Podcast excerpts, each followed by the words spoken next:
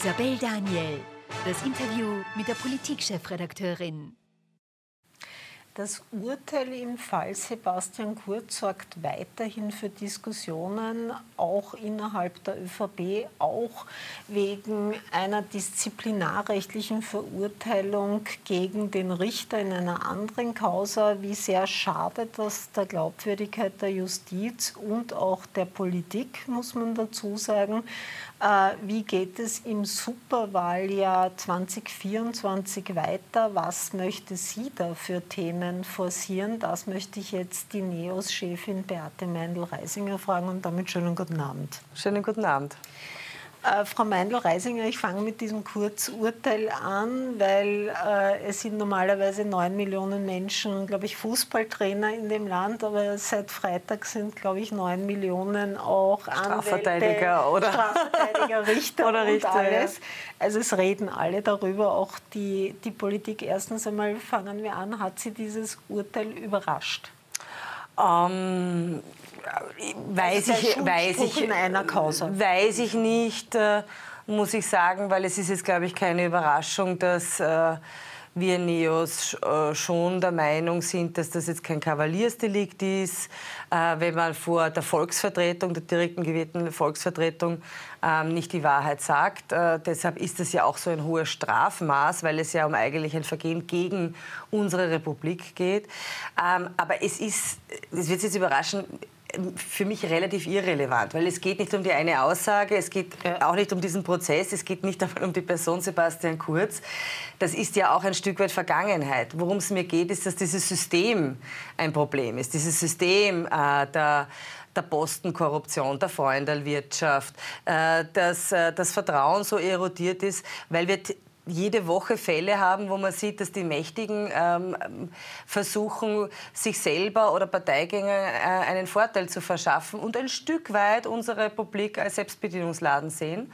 Und mir geht es darum, dass dieses System äh, aufgeräumt gehört. Das muss passieren und das wird auch passieren. Wir sind da sehr hartnäckig weiterhin dabei. Äh, die Vorschläge liegen alle am Tisch. Ich bedauere sehr, dass die anderen Parteien, insbesondere ÖVP, FPÖ und SPÖ, offenbar kein Interesse daran haben, das besser zu machen, sondern jetzt lieber wieder im Dreck wühlen mit diesen Untersuchungsausschüssen. Dabei liegt alles am Tisch. Und ich sage Ihnen, ähm, ähm, ich habe große Bereitschaft in einer nächsten Regierung, das auch ein für alle Mal abzuschaffen. Darauf kommen wir eh später und Sie haben es schon angesprochen, man hat ja auch einen schweren äh, Vertrauensverlust in die Politik, aber es gibt auch einen gewissen Vertrauensverlust in Teilen äh, gegen die Justiz, gegenüber der Justiz. Und da, Sie wissen, ist jetzt neu bekannt geworden, also man wusste, dass es äh, äh, disziplinarrechtliche Überprüfungen des Richters, der im Fall Kurz geurteilt hat, gibt. Was man nicht wusste äh, bislang war, dass es bereits im Mai 2023 eine disziplinarrechtliche, keine strafrechtliche, aber disziplinarrechtliche Verurteilung gab, weil der Richter äh, im Zuge des Eurofighter-Urschusses, der auch schon länger zurückliegt, Peter Pilz äh, etwas gesagt hat, das er nicht hätte sagen sollen äh, aus Ansicht der Justiz. War das ein Fehler, dass das nicht transparent gemacht wurde, rechtzeitig? Ich glaube, das wird die Instanz beurteilen. Ich würde mal äh, insgesamt darum bitten, und zwar alle Seiten, äh, dass äh, wir einmal völlig klarstellen, dass es hier um die Grundinstitution oder auch dieses Vertrauen, das Sie angesprochen haben, ist ein wesentlicher Bestandteil unserer Demokratie. Mhm. Und das ist sicherlich kein Match. Ich habe in den vergangenen Tagen äh, sehr viele Kommentare gelesen oder auch gehört, dass man so den Eindruck hat, das ist ein Match Justiz gegen Politik und das halte ich insgesamt für fatal. Es ist eigentlich ganz einfach. Es gab einen Befangenheitsantrag. Der Richter hat sich selber nicht für befangen ähm, er erklärt. Ich nehme an, das wird äh, die Verteidigung von Kurz anführen in der Instanz und die Instanz äh, wird das zu entscheiden haben. Ich glaube, ein bisschen weniger Aufregung in all diesen Fragen würde uns gut äh, tun. Ich fand das auch interessant. Ich meine, dass quasi jetzt die ÖVP oder auch der, der, das Umfeld von Sebastian Kurz äh, äh, sagt, das ist alles so ungerecht und das ist eine Politjustiz. Okay, das ist ihr gutes Recht.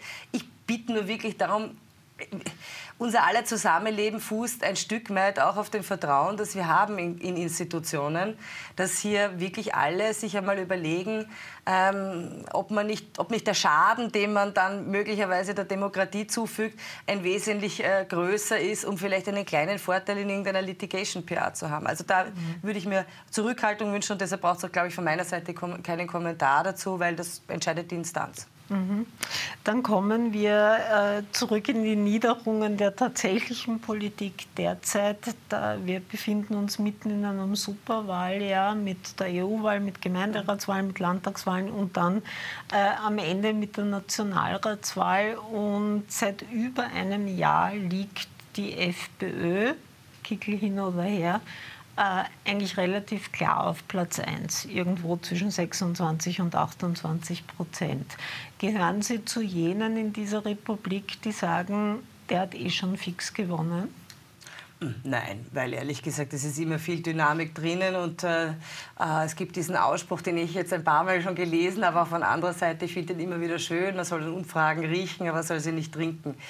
Ich glaube, es ist auch tatsächlich zu wenig zu sagen, wir müssen den Kickel oder die FPÖ jetzt verhindern. Ähm, das sehe ich nicht als das Programm. Ich stelle mir die Frage, was hätten die Österreicherinnen und Österreicher von einer erneuten Regierungsbeteiligung der FPÖ?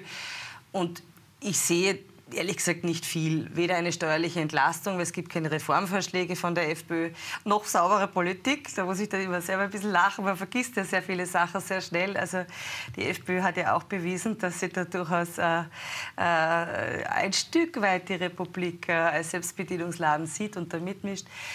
Noch das Thema Sicherheit. Ich finde nicht, dass, die, dass da gute Arbeit gemacht wurde, wenn ich erinnere daran, dass da der Verfassungsschutz in Schutt und Asche eigentlich auch gelegt wurde äh, mit dieser Hausdurchsuchung.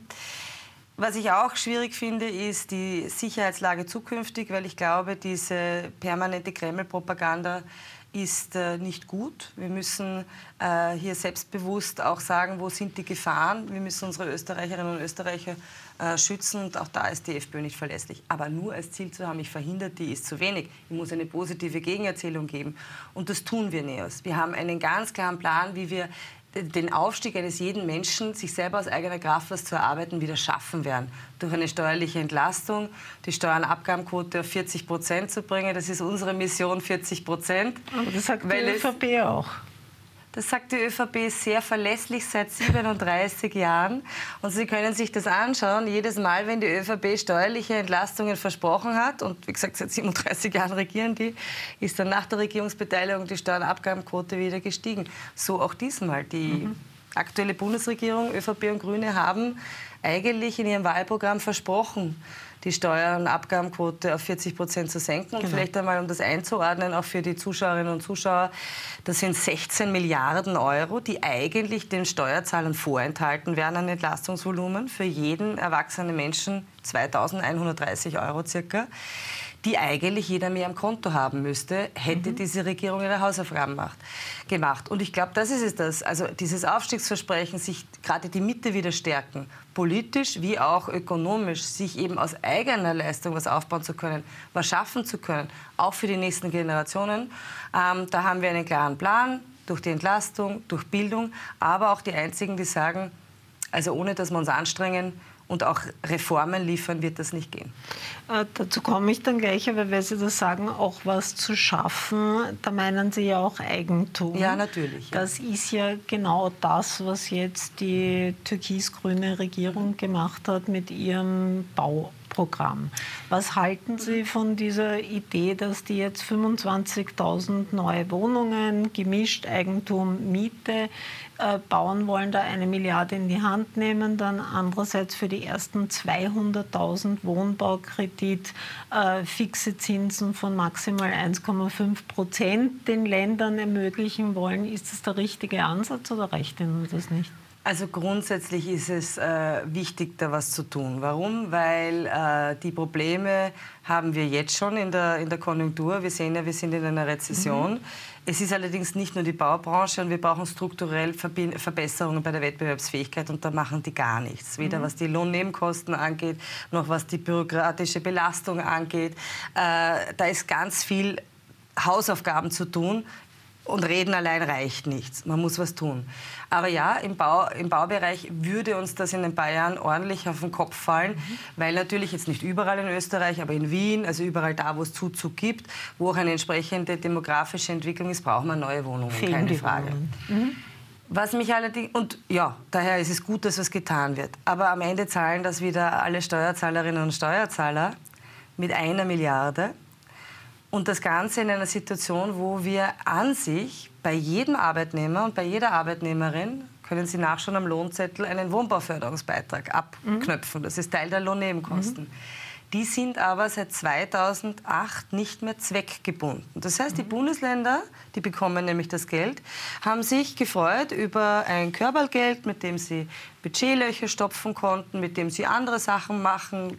Landeshauptleute inszenieren sich auch gerne haben keine Wohnungen gebaut. Also das hätten sie ja schon längst tun können. Jetzt also sozusagen sagen, jetzt kompensieren wir das wieder mit Steuergeld. An sich richtige Maßnahme, aber man muss strukturell was ändern, weil man kann ja nicht, es wedelt die ganze Zeit der Schwanz äh, mit dem Hund. Mhm. Ständig kriegen die Länder nur mehr Geld, aber wir verlangen keine Leistungen von ihnen. Ähm, gerade im Wohnbaubereich sind sie auch zuständig und das das finde ich nicht in Ordnung. Aber das heißt, Sie würden die, die, Wohnbaubeiträge nicht kippen, sondern einfach wieder zweckbinden? Also entweder sie werden zweckgewidmet mhm. und dann spare ich mir auch eine Milliarde Steuergeld, das was sozusagen wieder jetzt wahrscheinlich mhm. äh, natürlich entweder die Schulden steigen lässt, aber am Ende zahlt sie immer der Steuerzahler. Mhm. Äh, oder wir schaffen sie ab. Und dann muss es anders finanziert werden. Weil die Lohnnebenkosten sind zu hoch. Ich will, dass die Menschen mehr Netto von Brutto in der Geldbörse haben. Nirgendwo sonst ist dieser Unterschied zwischen dem, was der Arbeitgeber in die Hand nehmen muss, für mehr Lohn, für mehr Gehalt und dem, was dann schlussendlich ähm, am Lohnzettel oder am Konto überbleibt, so groß wie bei uns. Wenn bei uns ein Arbeitgeber 300 Euro in die Hand nimmt, um mehr einem Arbeitnehmer oder einer Arbeitnehmerin es zu zahlen, kommen gerade mal 125 Euro an. Mhm bei der Arbeitnehmerin. Das heißt, der Rest geht zum Finanzminister oder mhm. eben in die Bundesländer und das geht nicht mehr. Und da haben wir auch schon Vorschläge gemacht. Schon seit eineinhalb Jahren liegen die am Tisch ausgerechnet mit Wirtschaftsforschungsinstitut, wie wir Lohnnebenkosten so senken können, dass 5% mehr Nettolohn, das ist quasi wie ein 15. Gehalt, möglich wäre, auch in wirtschaftlich schwierigen Zeiten ohne die Lohnkosten für die Arbeitgeber in die Höhe zu treiben, was auch ein Thema ist, weil also ich war letztlich auch in einem Betrieb, der ist im internationalen Wettbewerb. Der sagt, das ist ein richtig, richtiges, äh, großes Thema mittlerweile, dass er nicht mehr zu den Preisen anbieten kann wie, wie andere aus anderen Ländern. Und er hat Sorge, dass damit sozusagen auch Wohlstand vernichtet wird. Mhm. Äh, ich möchte auf einen Punkt zurückkommen, den Sie vorher erwähnt haben, nämlich im Kontext mit der FPÖ, aber das ist ja nicht nur im Kontext mit der FPÖ ein großes Thema, nämlich die Positionierung zu Putin mhm. und zum russischen Angriffskrieg in der Ukraine. Sie wissen, Emmanuel Macron, der französische Staatspräsident, hatte ja jetzt einen Gipfel in Paris und da wollte eigentlich ankämpfen gegen die Müdigkeit äh, bezüglich des russischen Angriffskrieges und für die Unterstützung der Ukraine. Er hat nicht einmal ausgeschlossen, dass westliche Truppen äh, eingreifen könnten, wenn Putin so weitermacht. In Österreich hat man äh, hingegen den Eindruck, die Müdigkeit ist schon sehr groß. Auch der Bundeskanzler redet jetzt eher über die Wege zum Frieden. Mhm. Wie sehen Sie das? Also ich glaube tatsächlich, dass ähm, es äh, wichtig ist zu betonen, dass es nicht nur um. Verzeihung, mein Kind ruft mich gerade an. Moment, ich muss das ausschalten. Ich habe nämlich auf meiner Uhr, damit ich immer mitkriege, dass die Kinder anrufen. Ja, okay, muss ich zurückrufen. Sie hat die Mathe-Schularbeit. Na gut. Ähm, Sicher gut ausgegangen. Schau, das ist. gut. Ähm, also, wo waren wir? Ich halte es für einen Fehler, wenn immer moralisch argumentiert wird nur. Wir müssen die Ukraine unterstützen. Ja, müssen wir auch, weil die ist überfallen worden. Es ist ganz klar, es ist ein illegaler Krieg. Und damit darf sich ein Aggressor nicht durchsetzen, äh, weil natürlich, wo, in welcher Welt leben wir dann, wenn du Grenzen verschieben kannst mit, mit, mit Panzern, Granaten und Raketen. Aber es geht ja um unsere eigenen Sicherheitsinteressen. Wenn Putin äh, nicht in der Ukraine gestoppt wird, bedeutet das, dass auch Europa nicht sicher ist. Das ist so. Das Das sagen alle Expertinnen und Experten. Und wir sehen es ja auch, wie gezündelt wird. Der hat kein Interesse daran, dass wir in Europa stabil sind. So, und daher glaube ich schon, dass das Wichtigste ist Geschlossenheit. Äh, die, dieser Vorstoß von Macron, den halte ich für überschießend. Ich glaube, er ist auch sofort umgehend sogar vom NATO-Generalsekretär zurückgewiesen worden. Ja. Ich halte das für sehr richtig, dass man hier sehr behutsam vorgeht dass man eher deeskaliert. Nicht, wir haben das ja auch in der Vergangenheit gesehen. Russland eskaliert die ganze Zeit und eigentlich ist die Reaktion immer ein bisschen drunter. Also ja, äh, wir unterstützen, also der Westen, Europa unterstützt die Ukraine mit Waffen. Das macht den Westen noch nicht zu einer Kriegspartei. Das ist völlig völkerrechtlich legitim, ein überfallenes Land äh, mhm. zu unterstützen, dabei äh, sich zu wehren. Aber so wie Sie es gesagt haben, wir brauchen Geschlossenheit und wir brauchen vor allem ein Bewusstsein, was Zeitenwende bedeutet. Äh, und da ist auch die Bundesregierung in der Verpflichtung, für die Sicherheit der Österreicherinnen und Österreicher zu sorgen und endlich eine neue Sicherheitsstrategie vorzulegen. Die fehlt noch immer. Und das ist eigentlich ein Skandal. Denn in der alten Sicherheitsstrategie wird Russland als verlässlicher Partner bezeichnet und das ist, ist Russland nicht mehr auf absehbare Zeit. Und ich möchte es noch einmal vielleicht sagen, weil ich höre da sehr viel und ich halte es für falsch, auch von der FPÖ, diese, diese Kreml-Propaganda. Es geht darum, dass wir mit Stolz und Selbstbewusstsein sagen, nein, wir gehen vor Diktatoren nicht in die Knie und wir sind uns bewusst, dass unsere eigene Sicherheit am Spiel ist, wenn sich wieder das Recht äh, des Stärkeren durchsetzt gegenüber der Stärke des Rechts. Mhm. So, jetzt kommen wir am Ende noch zur Zukunft der NEOS. Sie haben schon gesagt, in einer Regierung würden Sie gern mit diesem ganzen Postenschacher und Co. aufräumen. Mit wem würden Sie denn gern regieren? Ähm, ich glaube, das müssen andere Parteien dann auch sagen, ein Stück weit, ob sie den Mut haben, mit uns zu regieren. Faktum ist, wir geben eine positive Vision von einer freien und gerechten Chancengesellschaft, von der Möglichkeit, sich was aufzubauen mit guter Bildung und Ausbildung, aber vor allem mit Entlastung. Steuern Abgaben gehören runter, Bürokratie gehört runter, äh, Standards gehört gestärkt. Ähm, das ist ein Plan. Wir haben die Energie, die ich bei den anderen Parteien nicht sehe. Irgendjemand wird dafür Sorge tragen müssen, dass es mit Hartnäckigkeit auch äh, zu einem Liefern kommt im Sinne der Menschen. Und ich glaube, da sind wir die beste ähm, Garantie dafür.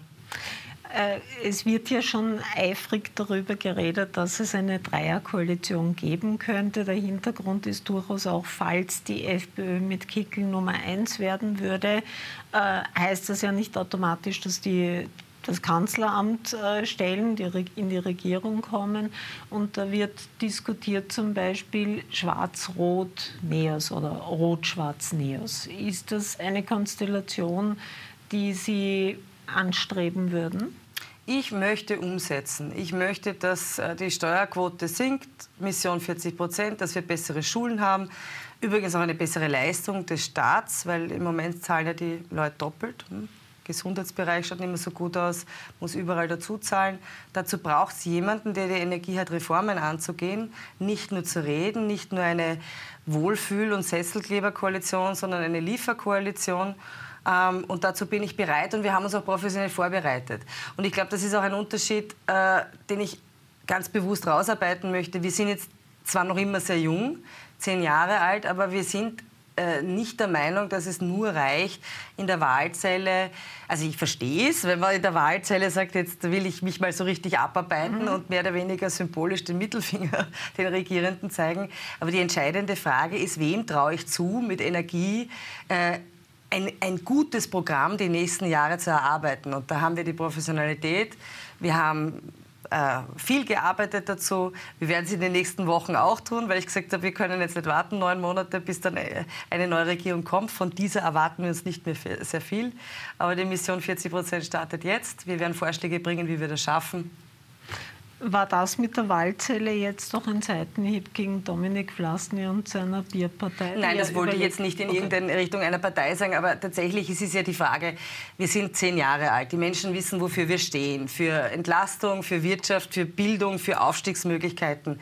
Die Frage ist aber tatsächlich, sind wir bereit dazu, das zu tun? Und ich, ich nochmal, ich glaube, es ist zu wenig zu sagen, wir wollen jetzt irgendjemanden verhindern. Es gibt ganz viele Menschen, die satt haben, dass eigentlich die Energie der Politik darauf verwendet wird, einander zu bekämpfen, einander schlecht zu reden oder dass man sich nur darum kümmert, wie die eigene Position ist. Es braucht eine Kraft, die die Professionalität auch hat, die sagt, wir sind bereit zu regieren und das sind wir und auch eine Kraft, die die Energie hat,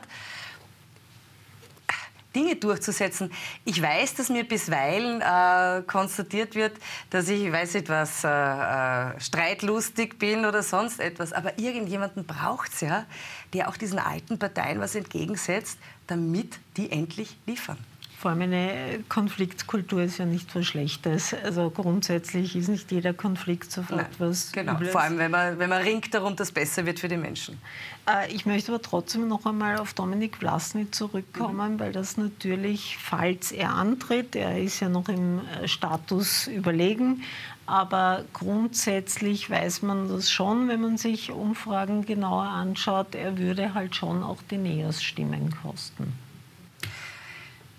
Wir sind jetzt zehn Jahre alt. Jedes Mal, wenn es zu einer Wahl gekommen ist, hat irgendjemand mich gefragt, haben jetzt die Neos nicht Angst, weil jetzt ist das und das. Passiert jetzt nicht das und das, weil es ist das und das. Ehrlich gesagt, ähm, wir sind von jeder Wahl zu jeder Wahl hin gewachsen. Ich habe äh, vorher gesagt, man sollte nur dran riechen an den Umfragen, aber selbst in diesen Poll of Polls, also wo sozusagen sämtliche Umfragen summiert mhm. werden, stehen wir bei 11 Prozent. Äh, das ist nicht, das sage ich nicht selbstgenügsam. Ich möchte noch stärker werden, weil wir die Dinge umsetzen, aber das ist deutlich stärker als das letzte Mal. Also es würden eigentlich zwei Parteien zulegen, die FPÖ und wir. Äh, und Todgefürcht ist auch gestorben. Es ist ja auch ein Wettbewerb und der tut in der Demokratie auch gut. Und letzte Frage, was ist denn Ihr Wahlziel? Das Wahlziel ist tatsächlich nicht äh, also mit einer Prozentzahl festzuschreiben, sondern so stark zu werden, dass wir wirklich diese Dinge umsetzen können. Österreich hat kein Einnahmenproblem, sondern ein Ausgabenproblem. Und wir haben die dritthöchste Steuerlast. Äh, die Menschen können sich nichts mehr aufbauen. Sie glauben auch nicht mehr dran. Deshalb auch eine hohe Teilzeitquote. Diese Chancen für alle, ähm, einen Aufstieg zu schaffen mit geringerer Steuerlast, das wollen wir schaffen und das werden wir schaffen. Dann danke Beate Meindl-Reisinger für dieses Gespräch. Danke für die Einladung. Und wir schalten jetzt in eine kurze Werbepause und danach geht es mit dem nächsten Interview weiter. Bleiben Sie dran.